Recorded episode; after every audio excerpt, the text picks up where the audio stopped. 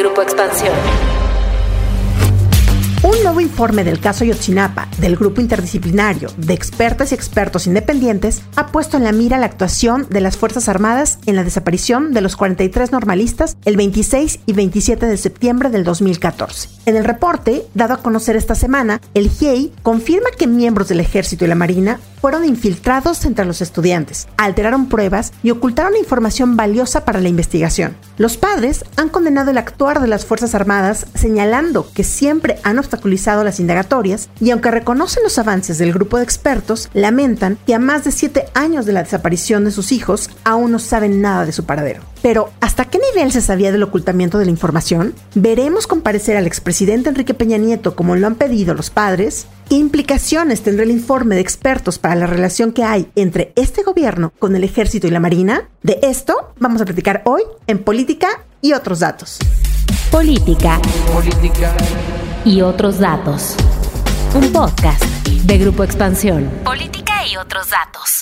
Buen jueves, bienvenidos a Política y otros datos. Soy María Ibarra, editora política de Expansión. Muchas gracias por escucharnos. Viri Ríos y Carlos Bravo Regidor. ¿Cómo les va? Hola, ¿qué tal? Qué gusto estar por aquí otra vez. Hola, ¿cómo están? Feliz jueves de Política y otros datos. No olviden puntearnos, rankearnos en la plataforma que estén utilizando para escuchar este podcast y así nos ayudan a llegar a nuevas audiencias. Esta semana ha tenido lugar un informe con información crucial del caso Ayotzinapa, que se ha dado el mismo día en que los ojos estaban puestos en el caso de las señoras Alejandra Cuevas y Laura Morán, que justo lo resolvió la Suprema Corte de Justicia de la Nación.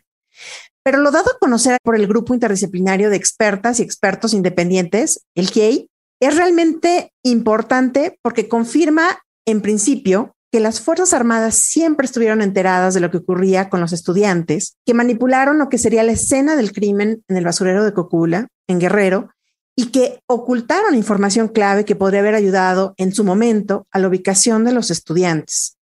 Pero a ver, vámonos por partes. Vamos a desagregar la información. ¿Te parece, Carlos? ¿Cuál es la gran revelación y los detalles que nos dieron? Bueno, Mariel, pues yo creo que son varias cosas.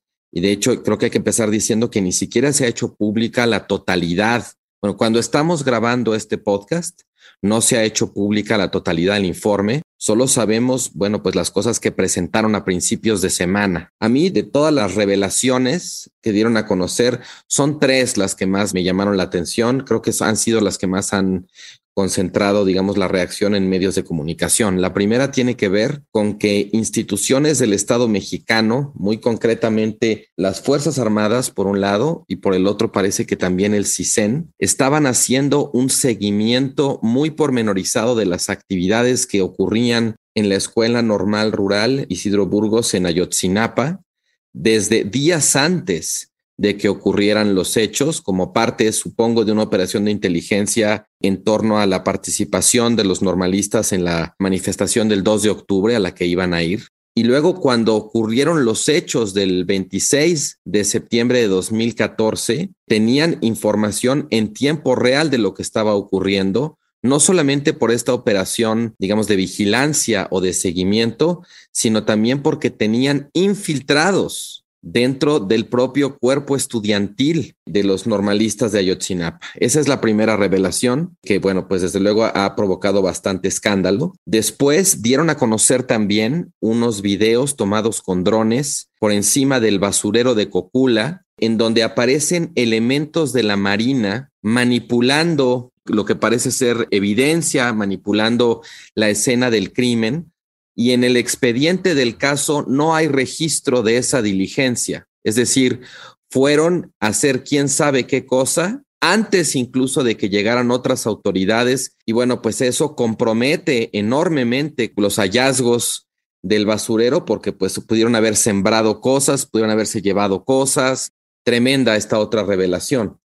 Y la tercera, bueno, pues que a pesar del decreto mediante el cual el presidente López Obrador giró la instrucción inequívoca de que se entregara toda la información relativa al caso, que se abrieran los archivos, revela el GIEI que la verdad es que no se ha cumplido con esa instrucción. Ha habido muchos obstáculos de parte de las Fuerzas Armadas y que, bueno, pues han conseguido algunas cosas como este video muy inquietante, muy incriminador, pero pues no, la instrucción del presidente no ha sido obedecida por las propias Fuerzas Armadas. De todo lo que se dijo, yo subrayaría esas tres, Mariel. Viri, ¿tú con qué te quedas de lo que nos informaron los expertos y expertas independientes? Claro, Mariel, pues yo me quedo mucho con el tema de cómo se llevó esta investigación. Y también me gustaría resaltar tres aspectos. El primero es que ahora sabemos que el ejército realizó una investigación paralela en la cual había mucha información que no se compartió con el presidente, ni con los padres, ni con básicamente nadie. Entonces tenemos un ejército que antes de la militarización obradorista, que probablemente ahora le dio todavía más fuerza,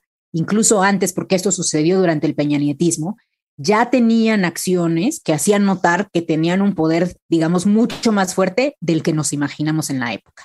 Me parece tremendo que se muestre que la tortura fue la principal práctica utilizada para extraer las confesiones de las personas a lo largo de toda la cadena de hechos de Ayotzinapa y que, bueno, ya es una práctica que sabíamos que existía, pero que fue crítica para la obtención de la supuesta evidencia de la verdad histórica. Se acordarán de ese gran término que se inventaron para hablar de Ayotzinapa. Y finalmente, me quedo también con algo que me preocupó muchísimo, que es cómo muchas de las búsquedas que se realizaron supuestamente para la evidencia en realidad fueron sembradas.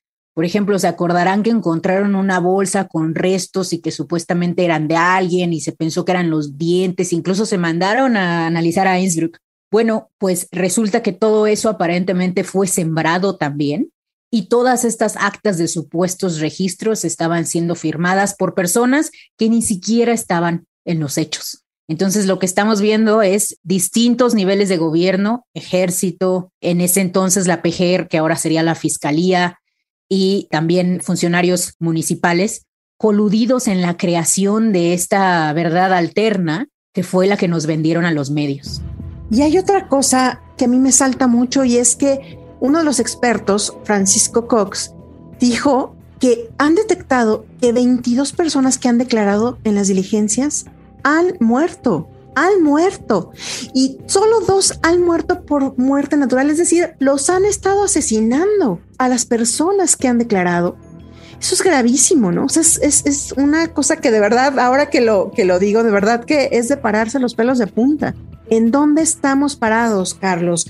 ¿Qué perspectiva hay entre esto que se da a conocer? Porque, a ver, ya habíamos hablado, evidentemente, de que la verdad histórica no era la verdad histórica, es decir, o sea, había muchas dudas, todo mundo pensábamos que el ejército tenía que eh, rendir informes, el 27 batallón, abrir sus expedientes y todo, pero ya tenerlo así, como lo pone los expertos, ¿en dónde queda el ejército y, y las Fuerzas Armadas en un gobierno que ha confiado ciegamente en ellos? Fíjate, Mariel, que yo creo que ya, digamos, pasando al siguiente nivel, ¿no? Habiendo hablado un poco de los hechos, las implicaciones también ponen los pelos de punta, como estabas tú diciendo. De entrada, yo siento que lo que está haciendo el GIEI, digamos, de los tres reportes que ha hecho el GIEI, de los primeros dos ya sabíamos que la llamada verdad histórica tenía muchos problemas, estaba muy en entredicho. Creo que con este tercer reporte el GIEI realmente termina de derribar la verdad histórica y de, pues, de darle un golpe tremendo a su credibilidad y a todos los implicados en manufacturarla. Esto se debe a la destrucción de evidencia, el obstáculo, el ocultamiento de evidencia y la construcción de una mentira eh, desde la más alta esfera. Esa es una implicación terrible porque creo que nos enseña de alguna manera que las instituciones de seguridad y las Fuerzas Armadas pues estuvieron implicadas no solamente en los hechos, sino también en su ocultamiento. Muchas veces en México decimos o nos contamos un poco la historia de que los altos grados de impunidad que existen en el país tienen que ver con la falta de capacidades institucionales. Bueno, este es un caso como tantos otros que nos muestra que no, no necesariamente es un problema de capacidades institucionales. El problema es que las instituciones están podridas por dentro, las propias instituciones encargadas de procurar justicia, como fue aquella Procuraduría de Murillo Cáramo, las propias instituciones de seguridad, como las policías o con las Fuerzas Armadas, cometen este tipo de actos. no es que no sirvan porque no son suficientemente capaces para resolver los problemas, es que el problema habita en el corazón de esas propias instituciones. Y por último, bueno, otra implicación que también, como anotaba Viri, esta este es una, historia que viene del, del sexenio de Peña Nieto, y durante todo ese sexenio siempre hubo un doble discurso entre, por un lado, abrir el país a los ojos internacionales, pues a que viniera precisamente el GIEI, el Grupo Argentino de Investigación Forense, en fin, todos estos grupos de especialistas, pero por el otro lado se acordarán exactamente la campaña que se desplegó en su contra para tratar de desacreditarlos, de cuestionarlos, etcétera. Aquí sí creo que hay que hacer un reconocimiento, lo hizo la propia Ángela Buitrago, la, la especialista colombiana del GIEI, al trabajo de Alejandro Encinas, que los ha ido acompañando y les ha ayudando, además de otras organizaciones de sociedad civil, obviamente los familiares de los padres.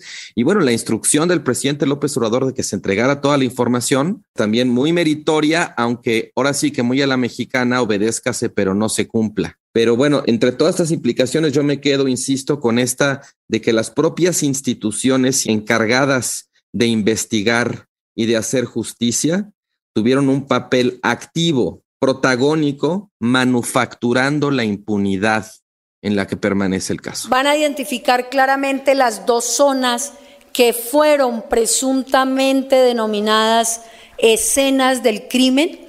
Recordarán que había una escena encima del basurero, que según las torturas que se obtuvieron y algunas declaraciones bajo tortura, se dijeron que ahí se asesinaron a los estudiantes. Que cuántas veces decimos, o en este caso, no Viri, escuchamos fue el Estado, fue el Estado en cada una de las marchas, en cada una de las protestas de los padres. Son siete años escuchando fue el Estado con un tema que desgraciadamente hasta puede ser, se puede desgastar de tanto decir, pero Viri, de verdad, con esto que nos está diciendo el grupo de expertos, híjole, se confirma que así lo fue, porque los expertos decían, no solo el ejército y la marina, como decía ya Carlos, el CISEN, la Policía Federal, la Policía Estatal, la Policía Municipal, todos estaban siguiendo en tiempo real lo que estaba sucediendo con los normalistas a través del C4 y de este tema que se llamaba Guerrero Seguro, me parece. O sea, este operativo donde participaban todas las corporaciones de policía, ¿no? ¿Cuál es tu lectura con eso, Viri? Nunca antes habíamos tenido pruebas tan fehacientes de que México tenía un estado criminal. Y me parece que esto nos cambia profundamente. Nos cambia porque nos confirma algo que anteriormente pues solo especulábamos, ¿no?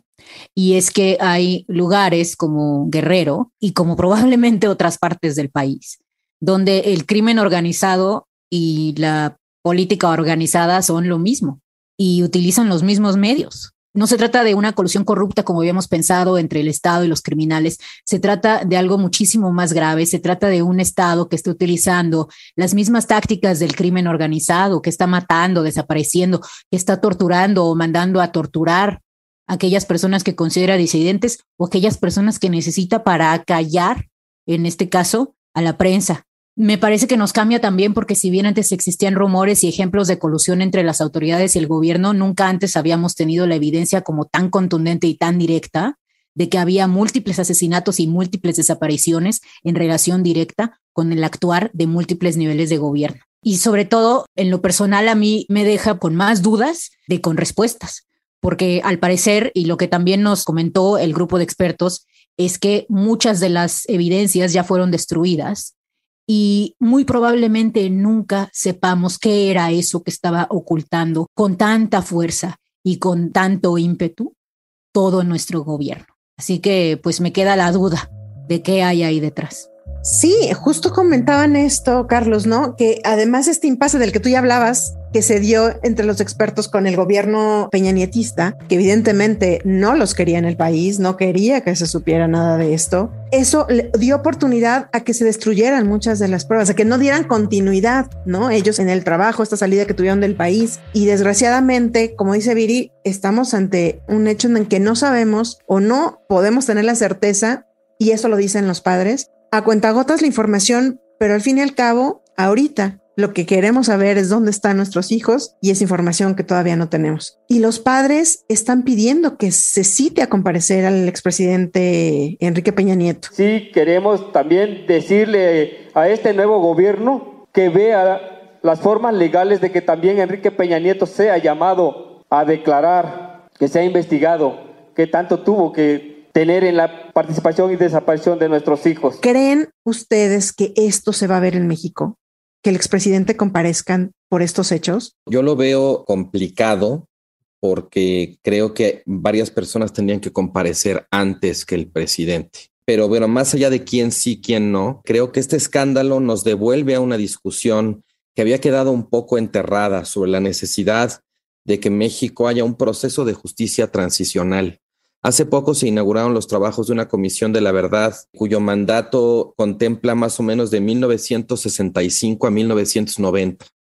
Pero creo que esta revelación pues sí nos obligaría, creo, a preguntarnos si, si, no haría falta extenderle el mandato para que también puedan investigar hechos más recientes que en buena medida pues se parecen en más de lo que quisiéramos seguramente aceptar a los hechos de aquella época llamada de la guerra sucia en el Estado mexicano. Yo en eso me gustaría recomendar mucho el libro de Guillermo Trejo y Sandra Ley, que se llama Votos, Drogas y Violencia, la lógica política de las guerras criminales en México, porque sí pone en perspectiva la violencia que hemos vivido durante las últimas décadas y la relación que guarda en más de un sentido con aquel otro proceso de violencia de los años 60, los 70, incluso los años 80.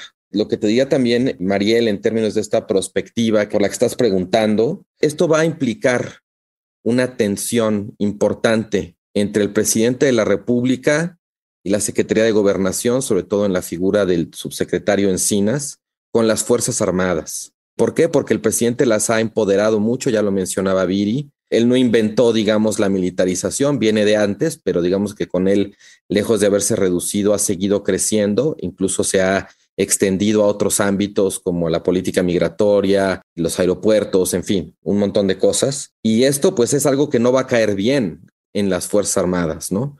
Aquí sí, esta sí es una prueba de fuego para ver de qué está hecho el presidente López Obrador en cuanto a su compromiso con una causa pues muy importante, que es la de investigar la verdad hacer justicia y conocer los hechos, digamos, del que es probablemente el escándalo de desaparición forzada más importante de los últimos años. Bueno, me parece que hay una verdad histórica que sí nos deja el caso de Ayotzinapa y es que un poco dando seguimiento a lo que dice Carlos, el sistema de justicia sí debe cambiar de raíz, debemos mejorar nuestros procesos, debemos profesionalizar a las personas que hacen investigaciones y coordinar también las diligencias que existen entre todas pues las instancias de gobierno. A mí me deja como tres puntos muy concretos digamos, la verdad histórica de que se debe exigir la eliminación absoluta de la tortura como mecanismo para confesar que existe no solamente en este caso, sino en múltiples y que siempre está relacionado con el ocultamiento de la información verdadera o el dar resultados inmediatos ante la prensa.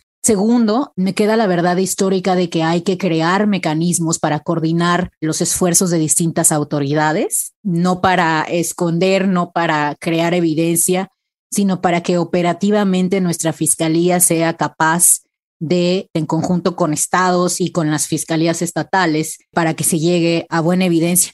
Y finalmente me queda también la verdad histórica de la urgente necesidad de desburocratizar los procesos, porque si se fijan, parte de la razón por la cual al GEI le ha tomado más de siete años llegar a estas conclusiones es porque ha sido inundado con una cantidad de papeleos, oficios, procesos ineficientes, saben, como larguísimos videos, falta de colaboración entre distintas fuentes, etcétera. Entonces, pues eh, yo creo que no en todos los casos vamos a tener un grupo de expertos tan grande y tan bien financiado, y sin ello probablemente nunca hubiéramos podido ni siquiera llegar a la raíz de un caso de esta naturaleza. Ahora, ¿qué sigue con los expertos? Decían, solo han visto unas pocas horas de video que tienen y en donde se pudo ver esta grabación con drones que tú ya describías, pero ellos hablan de más de 100 horas de video que se tiene por parte de las autoridades que estaban en resguardo de la CEMAR y que también ellos ponen el dedo en la llaga en decir, además del tema de los estudiantes, bueno, digamos que va junto con pegado, ellos sabían perfectamente del trasiego de droga que se hacía por parte de los grupos de la delincuencia organizada a través de estos autobuses. Ellos pudieron haber advertido incluso a los propios normalistas de, hey, no tomes esos autobuses. Sabemos que es parte de tus actividades para poder asistir a marchas, para poder asistir a concentraciones. No los tomen. Y en la presentación de principios de la semana, otra de las integrantes del GIEI Claudia Paz y Paz, la guatemalteca, también advertía que muchas de las técnicas que utilizaron las Fuerzas Armadas para dar seguimiento y para monitorear los movimientos de los estudiantes, pues que parecen inspiradas francamente en técnicas de contrainsurgencia. O sea, aquí seguramente van a salir muchísimas, o sea, apenas nos estamos enterando, esto es apenas, como suele decirse, la punta del iceberg. A mí me parece importantísimo que salga a la luz y de hecho creo que este es un momento muy importante para retomar toda aquella demanda de las comisiones de la verdad, de los procesos de justicia transicional, porque pues lo que está en juego aquí, a final de cuentas, Viri y Mariel, creo que es si la justicia puede ser algo más que un montaje en México. Yo no recuerdo un esfuerzo tan grande, tan importante como el que se hizo en su momento para fabricar esta patraña de la verdad histórica. Y creo que pues el Estado mexicano nos queda mucho a deber, no solamente desde luego a los deudos, a los supervivientes de la noche de Iguala, sino también a toda la ciudadanía. Aquí hay una prueba de fuego en tantos niveles. Decía hace rato que era una prueba de fuego para el presidente López Obrador. Es una prueba de fuego para la fiscalía, que además en estos días pues ha quedado ya bastante exhibida y que dudo mucho que vaya a estar a la altura. Es una prueba de fuego para el ejército, para la marina. También va a ser una prueba de fuego para los medios de comunicación. Mantener la atención en esto, no dejarnos distraer por escándalos de ocasión. En general, creo que eso es lo que está de alguna manera en juego. Esta es una de esas pocas oportunidades que de pronto se nos han presentado. Se nos presentó una al principio del sexenio de Fox, se presentó otra al principio del sexenio del presidente López Obrador y creo que ahora pues podría estarse presentando otra vez esta oportunidad de realmente investigar los crímenes del pasado, las violaciones de derechos humanos y tratar de darles una verdadera resolución con garantías, como suelen decir los activistas, de no repetición. Viri, porque tenemos derecho a saber, evidentemente, la verdad, tenemos derecho a exigirla, pero también yo pienso en los padres, en estos padres que por más de siete años han ido, venido, gritado. Muchos de ellos ya no están, muchos de ellos se han muerto en el proceso de búsqueda de la verdad y de búsqueda de sus hijos. Y yo pienso también en las historias de los propios estudiantes, ¿no? Que de pronto lo que se decía mucho, ¿no? Es un número que está ahí, pero que son vidas que tampoco sabemos qué pasó, en dónde están y que se coartaron ahí, ¿no? Y además, Viri, recuérdanos, esta es una de las grandes promesas del presidente, ¿no? Esta es una de las grandes, digamos, compromisos que tiene con la verdad y con los propios padres. Si no mal recuerdo, Viri, el primer acto que tuvo como presidente fue justamente con los padres, ¿no? De Yotzinapa. Y de hecho ha tenido una serie de reuniones, algunas de ellas muy fuertes, en donde los padres justamente le reclamaban que todavía no había habido avances importantes en la investigación. Yo creo que sí hay que reconocer que en parte el grupo de expertos fue capaz de darnos este nuevo tercer informe, porque en cierta forma el gobierno actual sí abrió archivos de inteligencia y archivos militares que anteriormente habían estado ocultos. Creo que en ese sentido, pues creo que hay algo que reconocer de este gobierno, pero ahora, pues lo que nos gustaría ver y lo que no estoy segura que suceda es que empiece a haber alguna responsabilidad porque, bueno, ¿qué va a pasar con, no sé, el general Cienfuegos? ¿Qué va a pasar con Murillo Karam, quien era en ese entonces el fiscal general, en ese entonces de la DGR? ¿Qué va a pasar con los marinos? ¿Qué va a pasar? O sea, como realmente, aparte de un escándalo, ¿cuándo vamos a empezar a ver resultados concretos de personas que eh, enfrenten a la justicia? Y antes de irnos, me gustaría cerrar con un comentario de ustedes de cómo vieron la resolución de la Suprema Corte de Justicia de la Nación en favor de Alejandra Cuevas y de Laura Morán. Finalmente, Alejandra libre.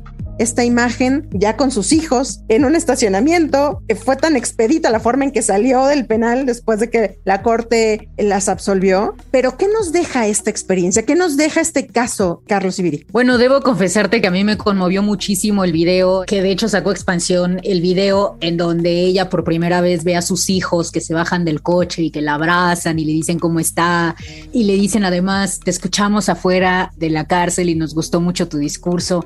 Se me hizo como un momento muy emotivo porque además vimos como por tantos meses la familia estuvo luchando en tantos foros por lograr la liberación de, de su familia. Me parece sin embargo, que es un poco un momento muy agridulce porque cuando lo veía me imaginaba cuántas mujeres no estaban en esa situación.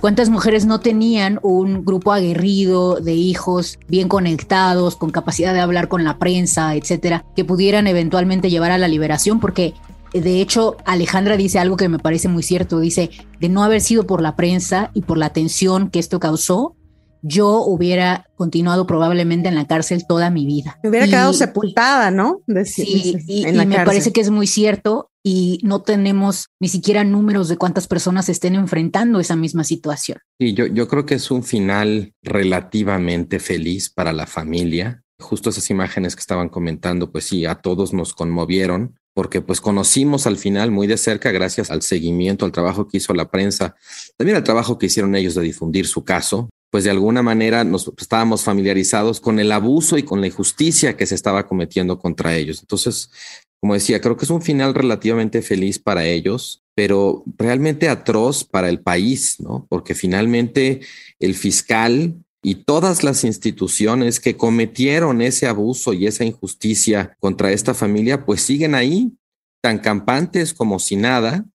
Y pues sí, como decía Viri, cuánta gente que quizás no tiene la capacidad o los recursos para hacerse escuchar como tuvieron ellos, pues simplemente se va a quedar ahí y ellos no podrán acceder a ese final feliz. Ojalá que esto sirviera como un revulsivo para deslindar las responsabilidades que haya que deslindar. La Suprema Corte es muy clara en su resolución respecto a cuáles fueron las instituciones, las instancias que fallaron tremendamente al adjudicar una responsabilidad por un delito que ni siquiera pudo corroborarse, o sea, se violaron una serie de supuestos, ¿no? En fin, yo, yo creo que ahí, pues sí, nos quedamos con lo conmovedor de las imágenes, pero no hay que olvidar que quienes cometieron esos abusos e injusticias, pues siguen en, en, sus cargos. Pues justamente yo me quedo con esta imagen de Alejandra Cuevas con sus hijos, como dices, Carlos, y en espera de lo que se pueda hacer, ya digamos que reposado ya con esta fundación que anunciaron van a ser justamente para poder ayudar a otras mujeres que están adentro de la cárcel y que no, como dice Viri, no tienen esta misma visibilidad, no tienen los recursos, no tienen los canales para poder poner sus casos en los medios y en la opinión pública. Ojalá que esto sirva para que estas mujeres tengan acceso a una sentencia y finalmente a la justicia, porque son mujeres que siguen sin sentencia ahí ah, dentro de, de los penales. Y pues vamos a seguirle, ¿no, Carlos? Horas después de lo dictado por la Corte, ya veíamos que los ojos se iban justamente a la Fiscalía de la Ciudad de México, a la fiscal Ernestina Godoy y a la jueza que había dado la sentencia. Entonces vamos a ver cómo caminan estos casos y si la familia se anima o no a poner algún tema legal en contra de estas instituciones o en contra de las personas, ¿no? Muchísimas gracias por acompañarnos hasta el final del episodio. No olviden activar el botón de seguir, así como la campanita de notificaciones para que les avisemos cuando un nuevo capítulo esté listo. Nos escuchamos el próximo jueves a partir de las 6 de la mañana en la plataforma de su preferencia. Déjenos sus comentarios y críticas en arroba expansión política, arroba Carlos Bravo Reg, arroba Brillón Bajo Ríos y arroba Mariel Ibarra F. Cuídense mucho. Nos escuchamos en el próximo episodio. Bye bye. Política y otros datos. Un podcast de Grupo Expansión. Hey guys, it is Ryan. I'm not sure if you know this about me, but I'm a bit of a fun fanatic when I can. I like to work, but I like fun too. It's a thing. And now the truth is out there. I can tell you about my favorite place to have fun. Chumba Casino. They have hundreds of social casino style games to choose from with new games released each week. You can play for free anytime, anywhere and each day brings a new chance to collect daily bonuses. So join me in the fun. Sign up now at ChumbaCasino.com. No purchase necessary. VGW. Void were prohibited by law. See terms and conditions. 18 plus.